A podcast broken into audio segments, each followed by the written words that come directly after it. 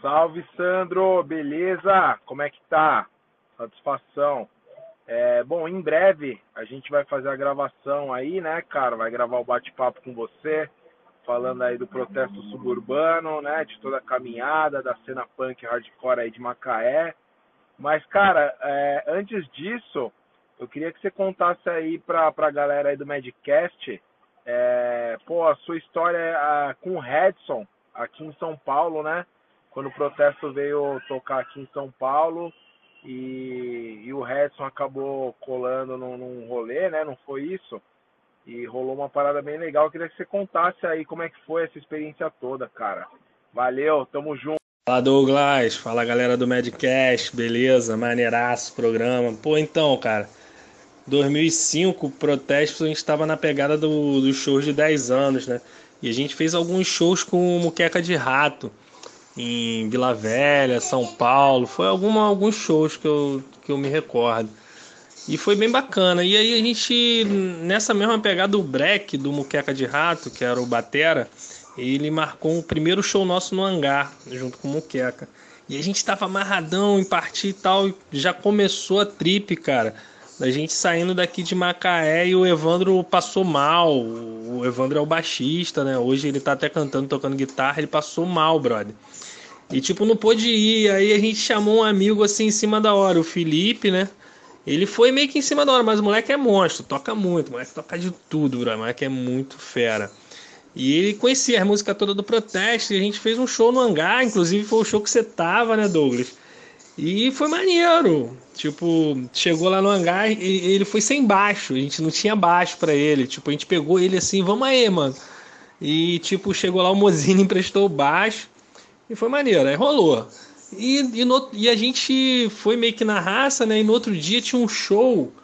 Se eu não me engano, era no Cafeine, ou, ou Estúdio Nós e Terra. Eu não lembro exatamente qual dos dois picos. Eu sei que era um, um, no sábado no hangar e no domingo era nesse pico. E a gente tinha dinheiro para uma diária de hotel. A gente ia meio que dormir é, hotel, perto do hangar, que era baratinho. E foi o que a gente conseguiu daquele cachê que o Breck desenrolou. E no outro dia a gente ia meio que tocar nesse pico, que ia terminar tipo à tarde. E depois a gente ia partir para Macaé, meio que dormir na estrada, essa correria, né? E a gente chegou no pico, brother. Era tipo, a gente foi, saiu do hotel e foi mais cedo para chegar. E chegamos lá, tipo, sei lá, duas da tarde. Caraca, quando a gente chegou no pico, quem tava no pico? O Redson e a Daisy. E, pô, aí foi aquele papo, né, brother? Eu tava rocando do show do hangar, não conseguia nem falar direito. E o Redson trocando a ideia, a gente amarradão, já se conhecia já de outros rolês e tal. Que acho que depois a gente vai poder detalhar isso. E eu, pô, sempre fui fanzaço do Redson, principalmente, do Cólera. E, cara, a gente começou a trocar ideia, assim, a gente não tinha tanta intimidade ali, tinha uma certa afinidade, mas não tinha essa intimidade de brother dos brother. Né? O underground é meio assim, né? Você vai pegando a intimidade com o cara num dia do, do, do rolê ali, do, do, do, do rock e tal. E, cara, e aí, papo vai, papo vem, antes da gente tocar, o Red disse, e aí, cara? Eu falei, pô, então, a gente veio com o Filipinho, o Evandro não pôde vir, a gente até ficou na pilha de chamar você para fazer aí a linha de baixo, mas aí acabou que a gente não teve contato. Na verdade, a gente estava nessa pilha, ele, pô, e amarradão, não sei o que, aquela ideia, né? Ele até tocou uns sons com a gente, se eu não me engano, um ou outro. A gente fez um cover do Cólera, foi alguma coisa assim. E, cara, acabou o show, ele aí veio aquele papo e vão pra, pô, cara, a gente vai embora, tipo, sei lá, 8 da noite. Ele, não, brother, vocês vão pra minha casa. Aí, pô, o maluco recebeu a gente lá, ele e a Deise. A Deise tava na casa dele. Pô, fez um macarrão irado. Levou a gente no, no Ibirapuera, se eu não me engano. A gente conheceu, a gente meio, a gente da roça, né? Meio da roça, a gente da roça mesmo. E a gente, pô, ficou amarradão ali, pô, o Redson recebendo a gente e tal. Ali devia ter sido, sei lá, o quarto ou quinta vez que a gente foi a São Paulo. Teve outras vezes, mas essa foi maneira, né, cara? Chegamos lá, a gente ficou tirando som, é, tiramos Clash, ele tinha uma banda de Clash, aí ele até chamou o Felipe para tocar Clash com ele, porque o Felipe realmente toca muito, o moleque é, é, músico virtuoso mesmo.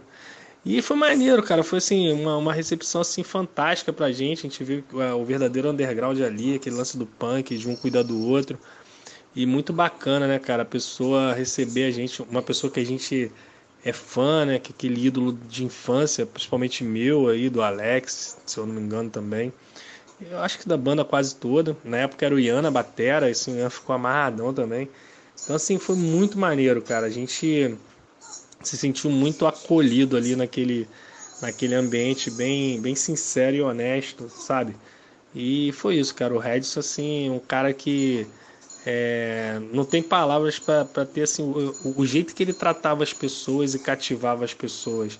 Era de uma espiritualidade totalmente diferente, né, cara? O cara é muito positivo, é muito à frente do seu tempo.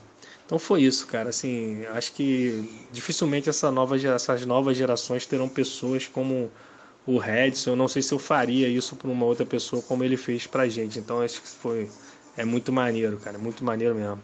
É isso, Douglas. Essa foi uma das experiências, assim, teve vários detalhes, assim, muito maneiro de, de brodagem, assim. Lógico, tivemos outros encontros, sei lá, mais um milhão de encontros, assim e foi maneiro. Hoje, assim, eu nem tenho tanto, tanta intimidade com os meninos que estão tocando no cólera, mas assim, acompanho os trampos e é, continua mantendo aí a, a essência da banda e isso é o que vale. E é isso, mano. Tamo junto aí, um abraço e vida longa é o Madcast. Vamos nessa.